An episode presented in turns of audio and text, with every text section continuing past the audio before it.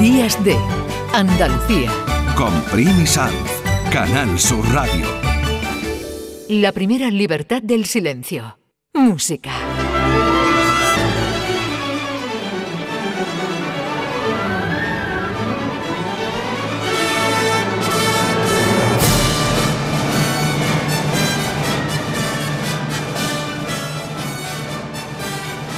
Muy buenos días, José Manuel Gil de Galvez. Qué alegría verte y tenerte por aquí. ¿Qué tal, Primi? Encantado, como siempre, aquí en Canal Sur Radio a dar lo mejor de uno y hablar de música. Hablar de música, con lo bien que nos cuentas tú todo eso que tiene que ver con nuestro patrimonio musical, la de compositores y composiciones que hemos ido descubriendo contigo eh, en estos años. Hemos crecido como oyentes de música clásica y hoy vamos a crecer también como patriotas, porque tenemos un himno muy particular en nuestro país que no tiene letra, que eso no sucede casi en ningún país, pero no solo eso, es que tiene una historia detrás apasionante y hoy em, José Manuel Gil de Galvez lo que nos propone precisamente es descubrir esa historia. Efectivamente, bueno, eh, vamos a ver, el, eh, el, himno de España son 16 compases, es una sencilla melodía. Vamos a hablar de esa melodía y vamos a hablar de cómo se llega a esa primera composición, esa primera marcha militar y desde ahí se va estableciendo y va evolucionando hasta nuestros días, ¿no? Porque precisamente el próximo jueves celebramos el Día de la Hispanidad, que es el Día Nacional de España, y hoy eh, la princesa Leonor está jurando bandera, así que hoy, me, hoy nos vamos a someter a la actualidad más absoluta, que es nuestro himno, ¿no? Bueno, pues vamos, vamos a irnos un poquito. Vamos por partes. Exactamente. Vámonos al pasado. Nos vamos a ir a tiempos de Al-Ándalus, fíjate. Vamos a irnos a tiempos de Al-Ándalus que la gente dirá, bueno, ¿esto, ¿esto de qué se trata? Bueno, nuestra historia musical, nuestras melodías populares eh, que estaban en la península ibérica, pues llevan mucho tiempo y esas melodías han dado lugar a muchas composiciones posteriores, ¿no? Eh, fíjate que esos cambios que la península ibérica ha ido teniendo, lo único que han aportado a nivel musical ha sido evidentemente, pues, muchísima riqueza. Hay una nuba, que es una pieza andalusí, que podemos decir por analogía, por similitud, que es como lo que conocemos en música clásica como una suite, ¿no? En esta pieza suena a nivel estructural y melódico totalmente la melodía de, del himno de España y el que lo aprecia por primera vez es un músico, gran amigo mío, es un guitarrista flamenco andaluz que se llama Chapi Pineda, que ha tenido a bien explicarnos cómo se dio cuenta de esta cuestión. Estando yo en Medina Sabora, que es una casa donde se ubicaba la sede de la Junta Islámica de España, con su presidente Mansur Escudero, que fue gran amigo, ya falleció este hombre y teníamos mucha amistad, incluso asistía a varias bodas de algunos hijos, fiestas del Cordero, porque yo soy músico y iba con mi guitarra y, tocaba y era, era una conjunción de vibraciones muy buena, ¿no? Y en una fiesta de estas, no sé si era la fiesta del Cordero, había allí 40, 50 personas, entonces con una música de fondo que sonaba bajita, en un momento pegué yo un chillío y dije, callarse. Y todo el mundo se quedó callado, pasmado. ¿Qué pasa? ¿Qué pasa? Digo, escuchar. Y escuchaban, ¿qué, ¿qué, pasa? ¿Qué hay que escuchar? Digo, escuchar la música. ¿Y qué pasa? Nadie, nadie la reconocía. Y dije yo, pues que es el himno de España.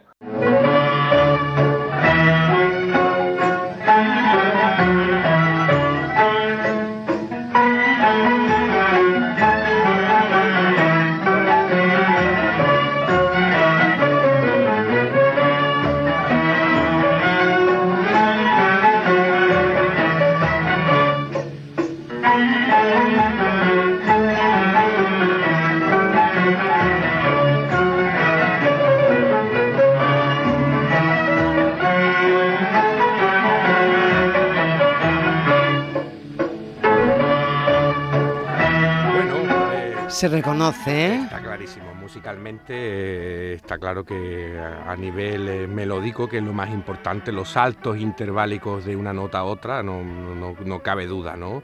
Vamos a, teorizar un poquito sobre esto, ¿no?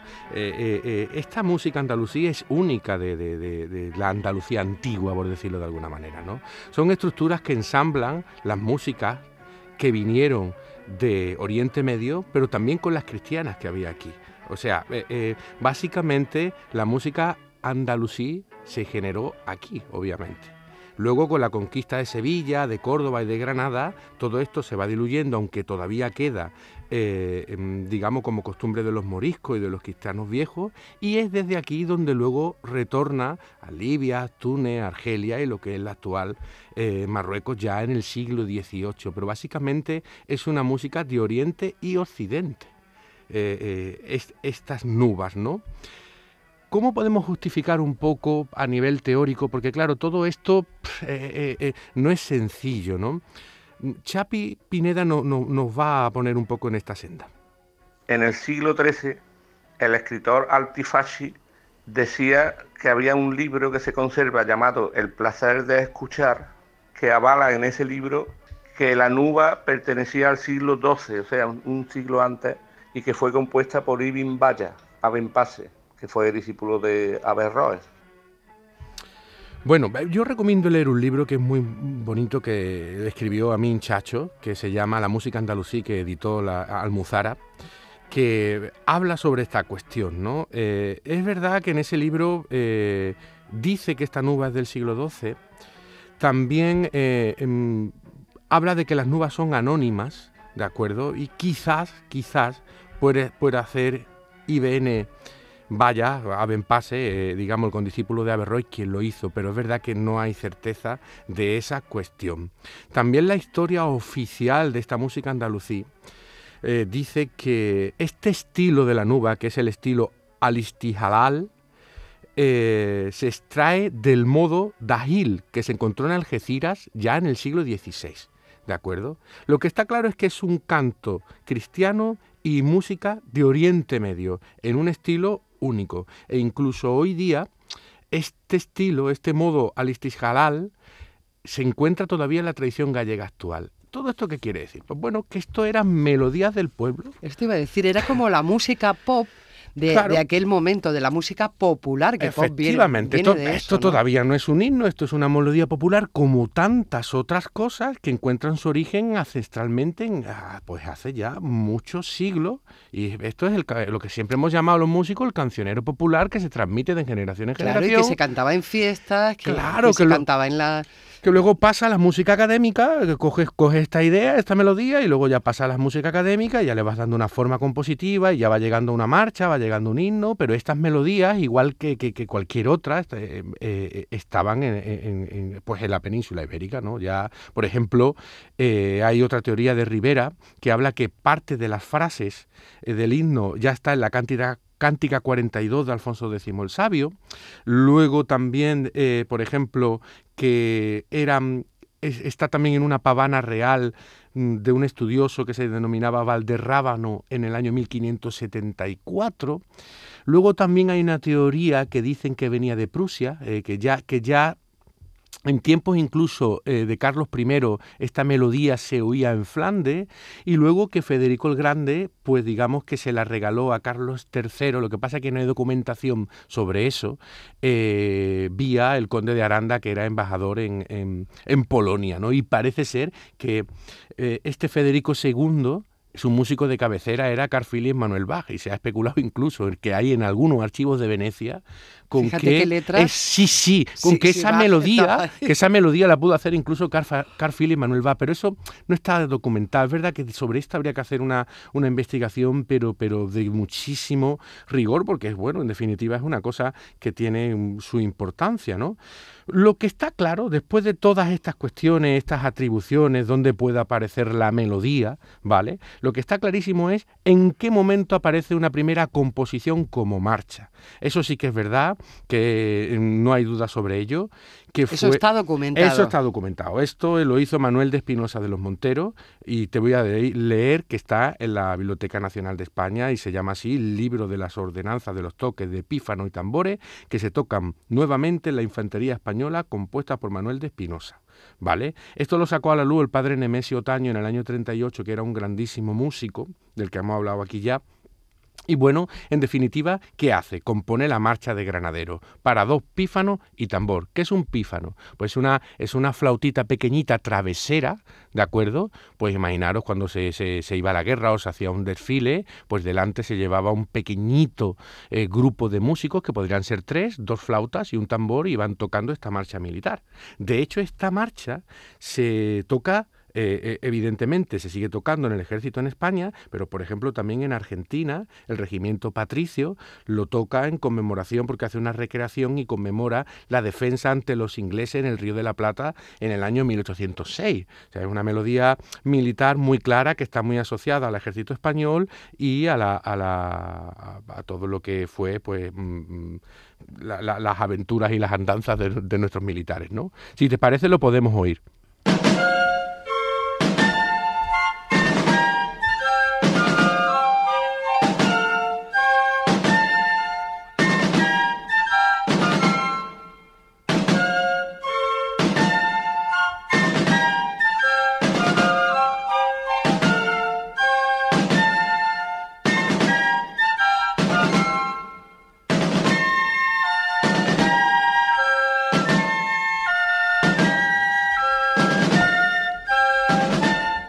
Lo que está claro, por lo que nos acaba de contar José Manuel Gil de Galvez, es que hay en el pozo de esta ya marcha militar eh, ese origen andalusí, pero también está Alfonso X el Sabio, puede estar Carlos V, puede estar Carlos III, podría salir una letra estupenda recorriendo toda la historia de España que ya está en la música de este himno. Efectivamente, eso es así. Esa melodía popular, pues como otras, está en el imaginario de lo que es nuestro pueblo eh, antaño. Pues todos los habitantes que han pasado por aquí, por la península ibérica, pues han ido dejando sus huellas. La música se ha ido mezclando y ha ido generando una serie de melodías de todo tipo. Andalucía concretamente riquísima en ese cancionero popular. El flamenco es una buena parte de ello, pero el cancionero popular, que es una pena porque se está perdiendo, es enorme, ¿no? Porque e, esas canciones atestiguan ese paso por, por aquí de muchísimas eh, civilizaciones y culturas distintas, ¿no? Bueno, pues aquí estamos con la marcha de Granadero. Esto ya es la primera marcha, ¿de acuerdo? Esto básicamente es lo que a Carlos III le gusta y comienza a adoptarlo como una especie de marcha real, aunque aún no lo era, pero empieza a identificar ya eh, eh, eh, ese himno de España. ¿no? Luego hay que recordar en este paso los grandes músicos que pasaron por aquí y oyeron esta melodía. Aquí hemos estado hablando en este programa de la estancia de Glinka, que estuvo en Andalucía en la década de 1840 y estuvo registrando un montón de piezas pues evidentemente registró este tema de marcha, porque era muy común y se oía constantemente, eh, y eso se lo mandó a Balakirev, ¿de acuerdo? Que hizo la pieza que hemos oído al comienzo del todo, que es la obertura española.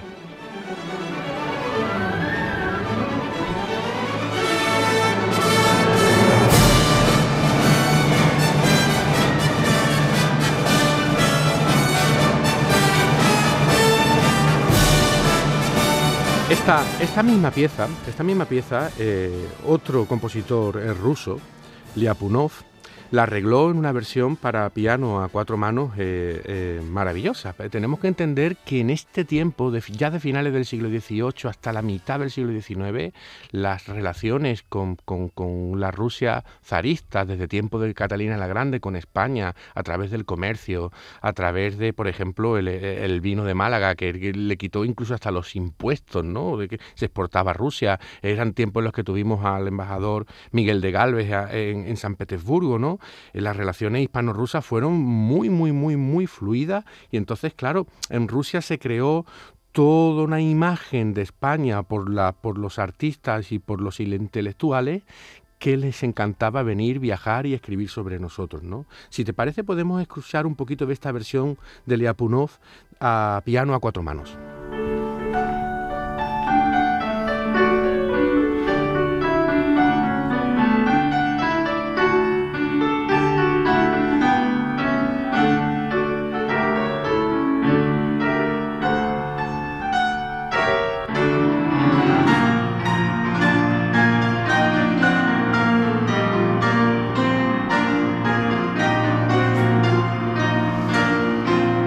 Justamente en este tiempo, bueno, era, era evidentemente ya llevaba eh, casi como 100 años de, de, himno oficioso que se usaba en absolutamente todas las recepciones y, todas las cuestiones que tienen que, ver. Que cuando había un acto diplomático, cuando había algún acontecimiento que representar a España ya estaban estos acordes. Exactamente. Ten en cuenta, también tiene una vida muy aparejada a, la, bandera de, Borgoña, ¿no? Ese cambio de bandera que hay, ¿no? Que al final acaba estableciendo Carlos III, hasta acaba estableciendo este himno, acaba estableciendo también la bandera eh, de, tres, de eh, la rojigualda, ¿no?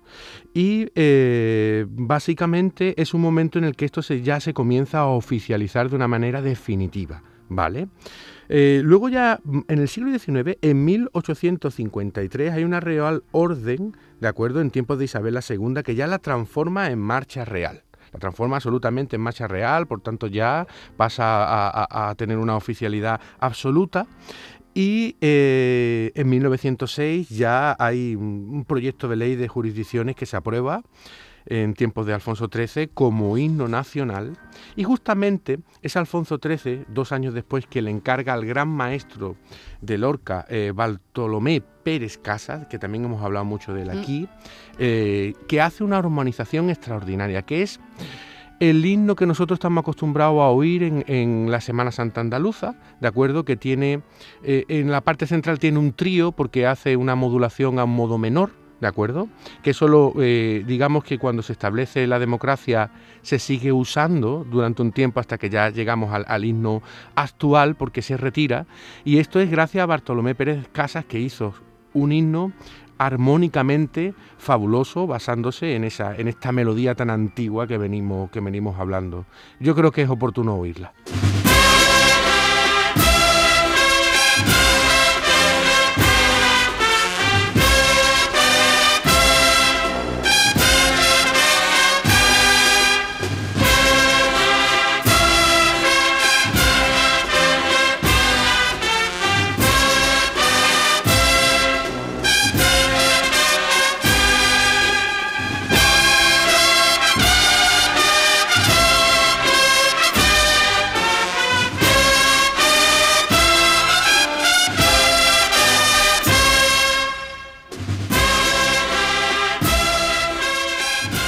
El himno ya como lo conocemos y reconocemos eh, hoy. Sí, sí, sí. Este es en un, en un arreglo también de, para banda de cornetas y tambores.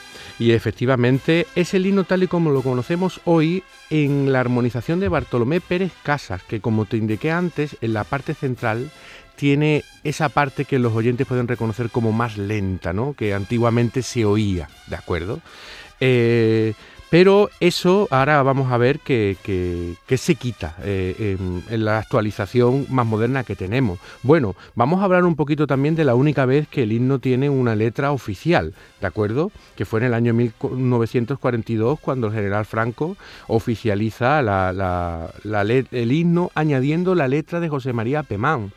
Pero es que la letra de José María Pemán se, se modifica un poco para adaptarla al discurso ideológico del régimen, obviamente, ¿no?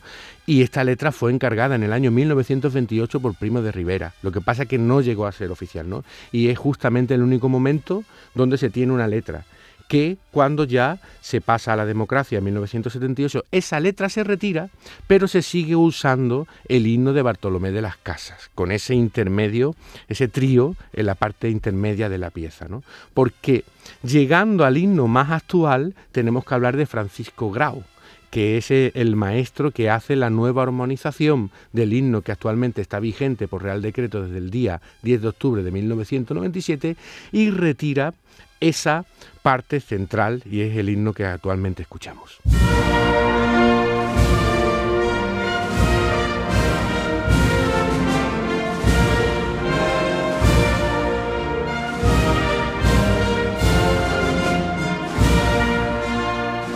Claro, esto ya es más reconocible, más sinfónico, ¿no? Efectivamente y tiene mm, esos cambios adaptados ya casi al siglo XXI. Falla lo de la letra, que no hay manera de ponerse de acuerdo. Eso da para otro este programa, Primi. hay tantas, he estado viendo, hay tantas letras y hecho por muchas están bonitas y por, y por intelectuales. El único problema ¿eh? es ponerse de acuerdo en este país, que no, que no es sencillo. Bueno, José Manuel, que creo que sale de viaje, ¿no? Sí, sí, sí. Vámonos de- nos vamos de gira y voy a estar en todo Centroamérica, luego, luego voy a ir a Angola a un proyecto de cooperación, luego con Concierto Málaga Italia, me voy un mes y medio de casa, así que bueno, haremos los programas en destino. Muy bien, porque nos servirás de corresponsal. Bueno, ha sido una sección preciosa, conociendo la historia del himno de nuestro país. Buen viaje, José Manuel, muchas gracias y te escuchamos la semana que viene, aunque sea en diferido. Muchas gracias.